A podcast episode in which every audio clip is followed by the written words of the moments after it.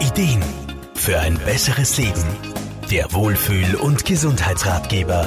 Blaue Flecken, ein geschwollenes Gelenk oder eine schmerzhafte Muskulatur im Hals-Nacken-Bereich. Alles Wehwehchen, die vielen von uns sehr bekannt sind und oft einige Zeit anhalten, bis wir wieder schmerzfrei sind.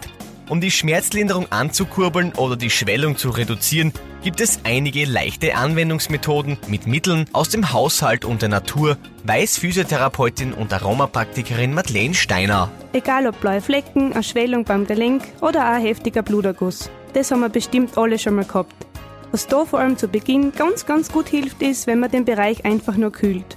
Entweder man lässt etwas kühleres Wasser drüber, das soll aber auf keinen Fall eiskalt sein, oder man legt einen Kühlkörper über die betroffene Stelle. Den soll man dann bitte mit dem Handtuch ganz gut einwickeln, dass es nicht zu kalt ist auf der Haut.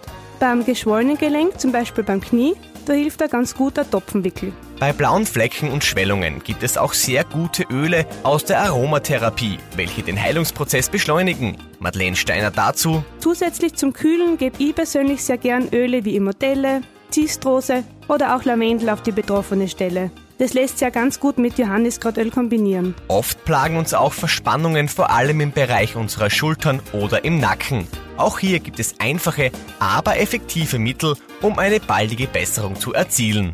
Bei solchen Themen empfehle ich immer wieder, dass man es mit Wärme probieren soll. Sehr gut hilft es einfach, ein warmes Kirschkernzackerl oder ein Fango auf den verspannten Bereich zu legen.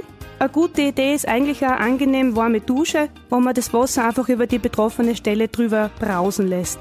Wichtig ist, so rasch als möglich etwas gegen die Schmerzen zu tun, um sie schnell in den Griff zu bekommen. Bei der Anwendung mit Kälte und Wärme soll mit der Temperatur nicht übertrieben werden und bevor man ätherische Öle am Körper anwendet, ist es sehr empfehlenswert, zuvor bei einem Aromapraktiker kompetent beraten zu werden.